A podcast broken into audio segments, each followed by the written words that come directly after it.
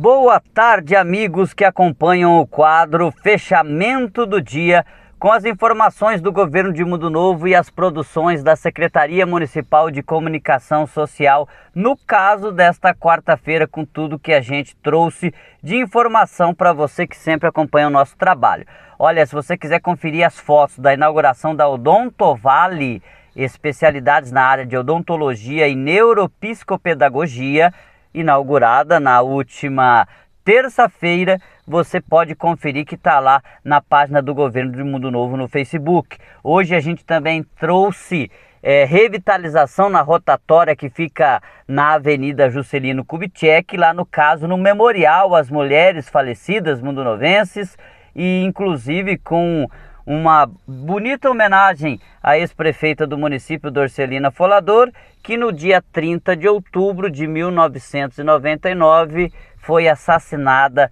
no município de Mundo Novo. A gente também vai trazer a Secretaria de Meio Ambiente realizando limpeza na Avenida Fernando Saldanha e fazendo este mesmo trabalho no bairro Itaipu.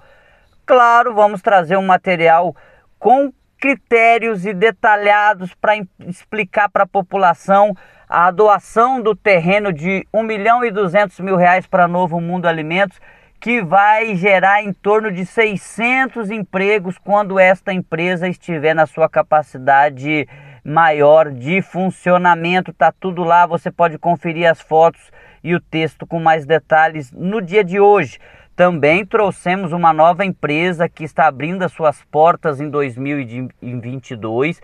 para ofertar 40 empregos com uma fábrica de máquinas e implementos agrícolas. A empresa já adquiriu a área no município, na BR-163, logo na entrada do município, e vai estar já em 2022 abrindo as suas portas e gerando emprego. A gente tem uma entrevista com o empresário e com o secretário de Indústria, Comércio e Turismo. A gente também apresenta material do Centro de Qualificação Profissional com dois cursos em andamento, no caso, curso de apicultura básica, implantação e manejo de horta e também a gente traz que o meio ambiente vai fazer um trabalho especial na Praça Oscar Zandavale com a contratação de dois estagiários que vão fazer um trabalho todo especial de educação ambiental para quem vai naquele lugar. E para terminar, a gente traz o boletim coronavírus com mais um caso positivo no dia de ontem, totalizando 14 ativos para Covid-19 no município. No último dia 15 eram apenas dois casos, hoje são 14, então fiquem atentos,